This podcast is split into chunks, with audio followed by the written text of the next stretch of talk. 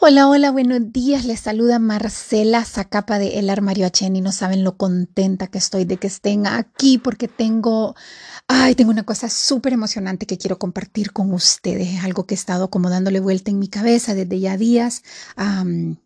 y bueno, espero que nos ponga a pensar y que aterrice un poquito más nuestras creencias y nuestras raíces en él. A ver, mi pregunta hoy para ustedes es, ¿por qué creemos en Dios? Hace poco estábamos hablando con una amiga y esta era la pregunta que resaltaba.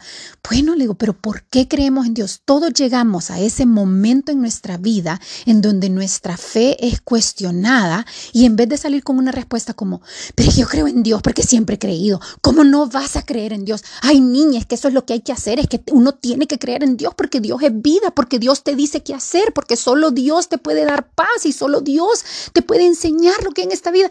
Y, llegamos a ese momento en donde esas respuestas que sí suenan bonitas y están bien, pero no, no necesariamente convencen, porque la realidad es que hay mucha gente que no cree en Dios y que vos lo ves bien. Es más, vos crees en tu mente, vos decís, pero es que les va súper bien y no creen en Dios. O sea, no, no, no van a misa, no, no, no se congregan, no oran, no, no, no nada.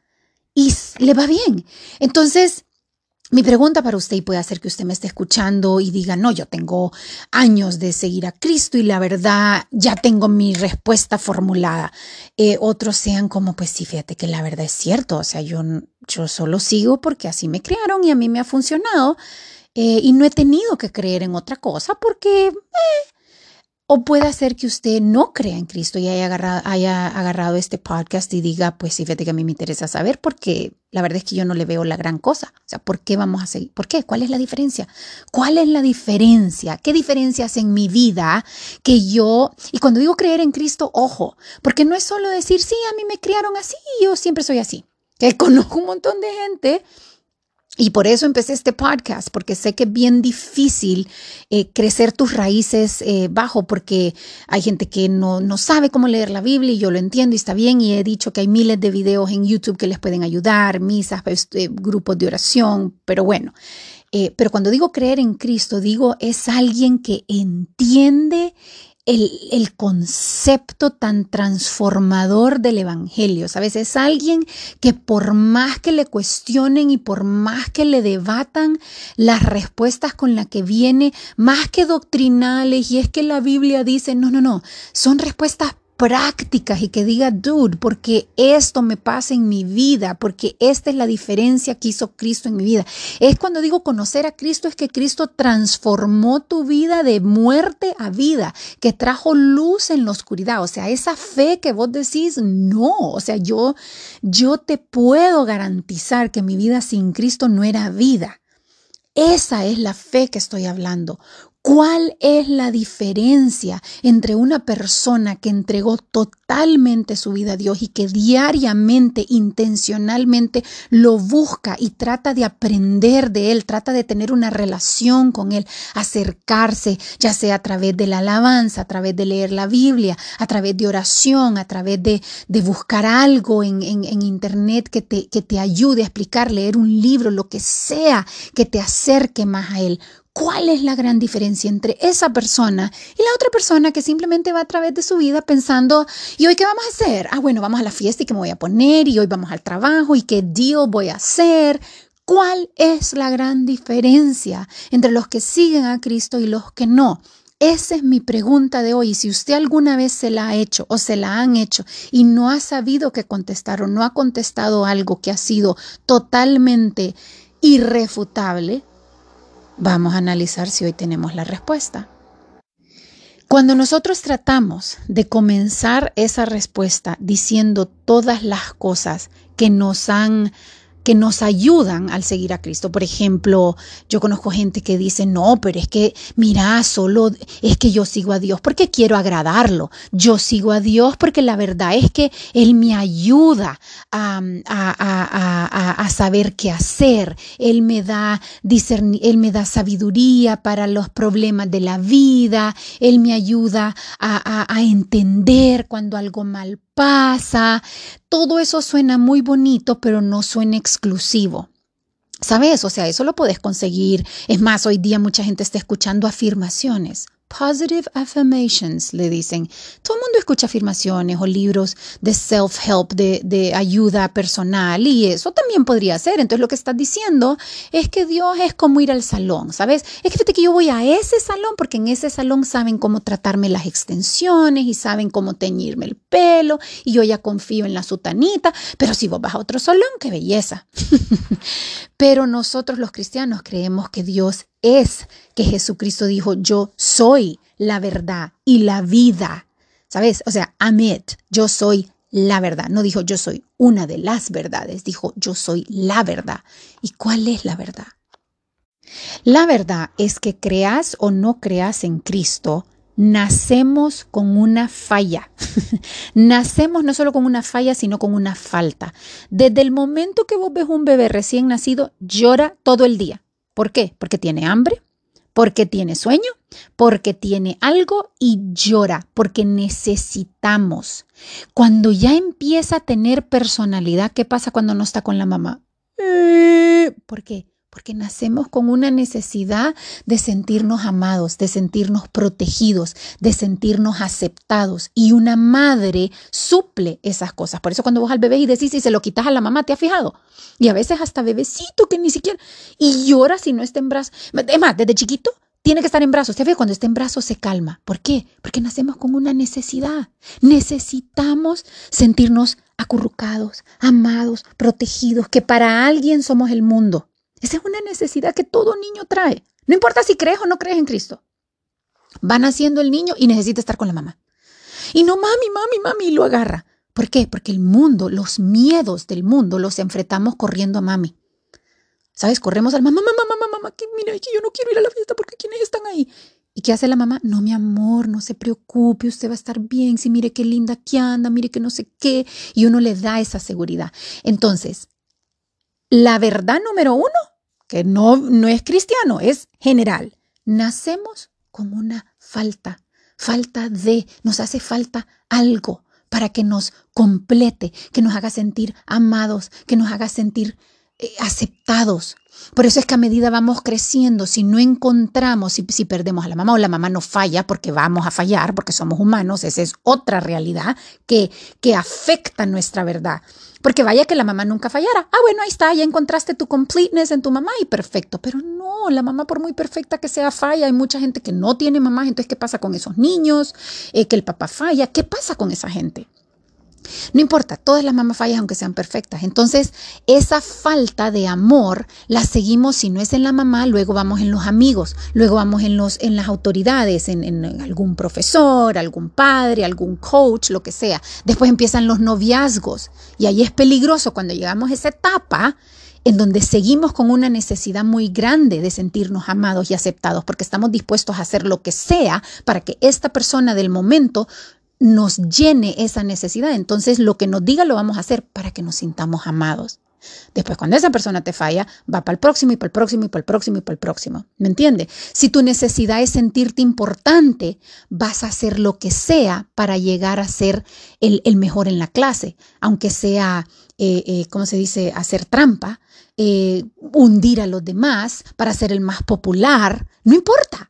Vas a hacer lo que sea para ser el mejor. Y cuando te gradúes, vas a negociar lo que sea para tener lo que necesitas para ser importante, para, para ser exitoso. Y ahí es donde empieza la corrupción. Pero bueno, ese es para otro tema. Pero va entendiendo cómo esa falta de, de, de, de amor, de aceptación, de completo, es algo general y que todos nacemos con eso. Lo segundo es que todos nacemos con una tendencia, un deseo de escoger lo que no es bueno. No, Marcel, ese es, el ambiente. No. Un niño desde chiquito ya, ya viene que solo sabe llorar por lo que quiere.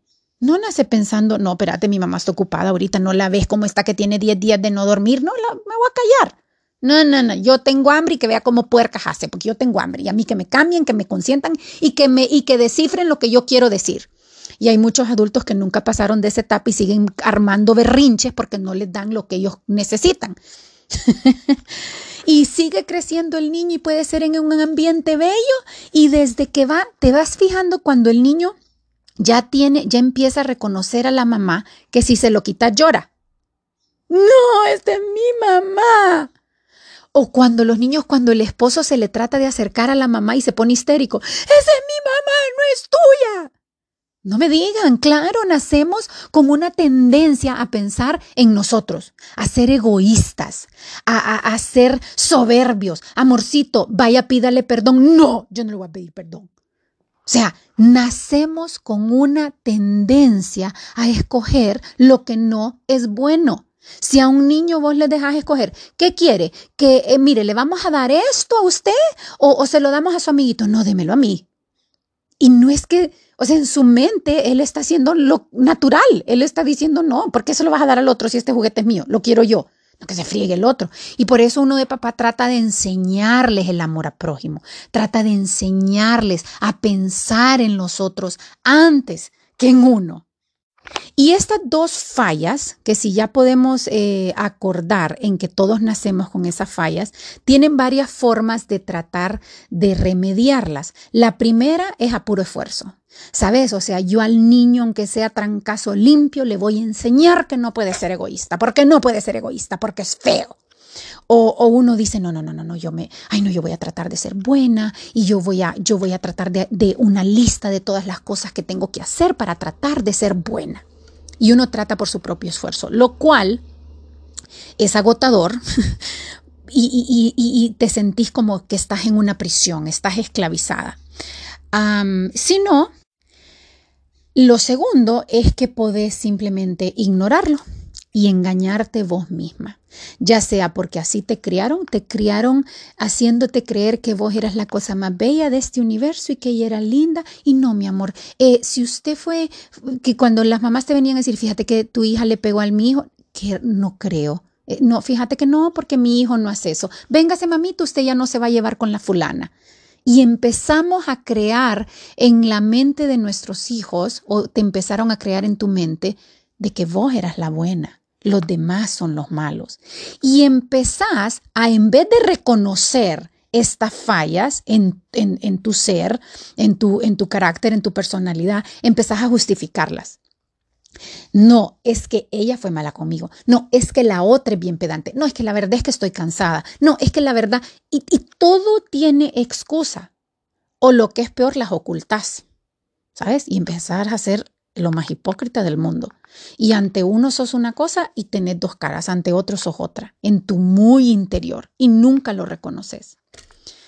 Esas son las dos maneras del mundo. Ahora, hay una tercera manera, y esta es la razón por la que seguimos a Cristo. La tercera manera es reconocer que esa falla que nosotros traemos solo puede ser corregida, sanada por aquel que nos creó to begin with. ¿Sabes?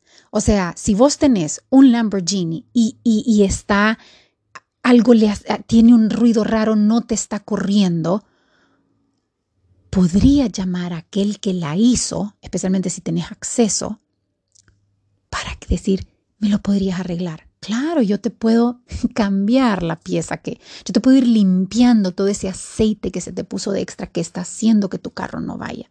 Y como cristianos, tenemos la libertad de venir ante Dios, de entrar en su presencia sin ningún tipo de pretensión o maquillaje, porque Él nos hizo y al Él crearnos, Él conoce todo lo de nosotros, hasta cosas que nosotros ni idea teníamos. Cuando vos venís a Cristo, entendés la diferencia entre el mal y el bien, porque a diferencia del mundo que un día te dice que algo es bueno y al día siguiente te dice que es malo, o que dependiendo de con quién te lleves, cosas son buenas y cosas son malas, porque todo es relativo, con Dios no lo es. Lo que es bueno para Él, desde antes de la creación, sigue siendo bueno hoy, y lo que es malo para Él desde antes de la creación sigue siendo malo aún hoy. Y la belleza con eso es que te da libertad y te da,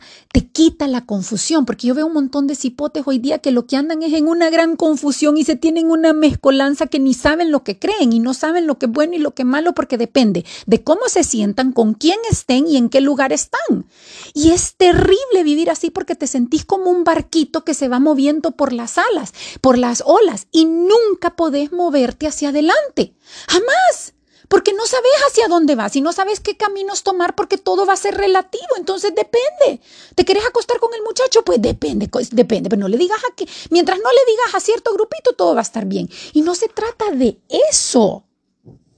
Porque es exhausto vivir para los demás, es exhausto vivir para tratar de quedar bien y la belleza con Dios es que no tenés que quedar bien porque Él te ama y te, y te escogió. Oigan qué interesante y qué liberador, te escogió como su hija o hijo predilecto cuando vos estabas en lo peor.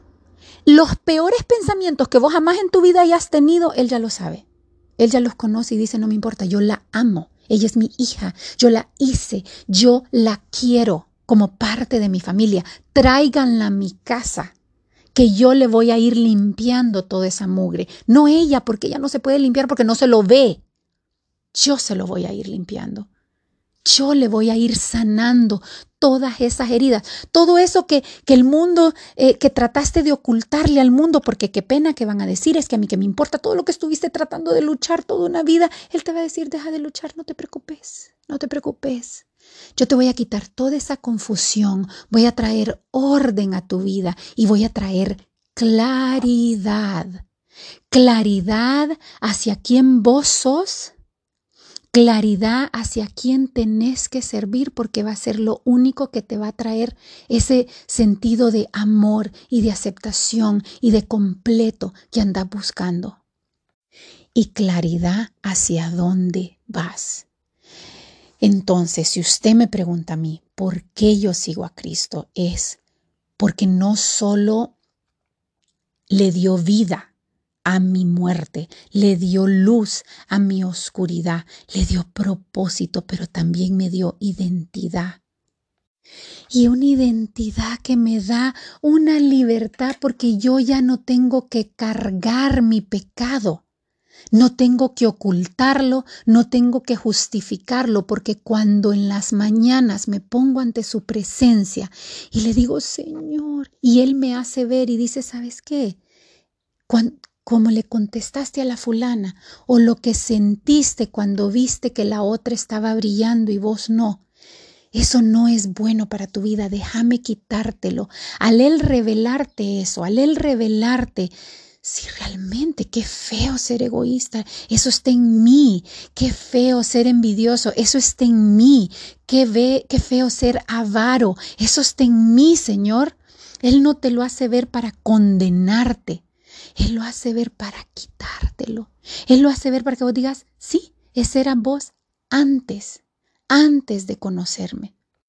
Porque antes lo peleabas, antes lo ocultabas, antes lo luchabas. Ahorita me lo entregas a mí. Y me decís, Señor, yo voy a confiar en vos. Yo voy a confiar en lo que vos decís que es verdad. Yo voy a confiar en lo que vos tenés preparado para mi camino.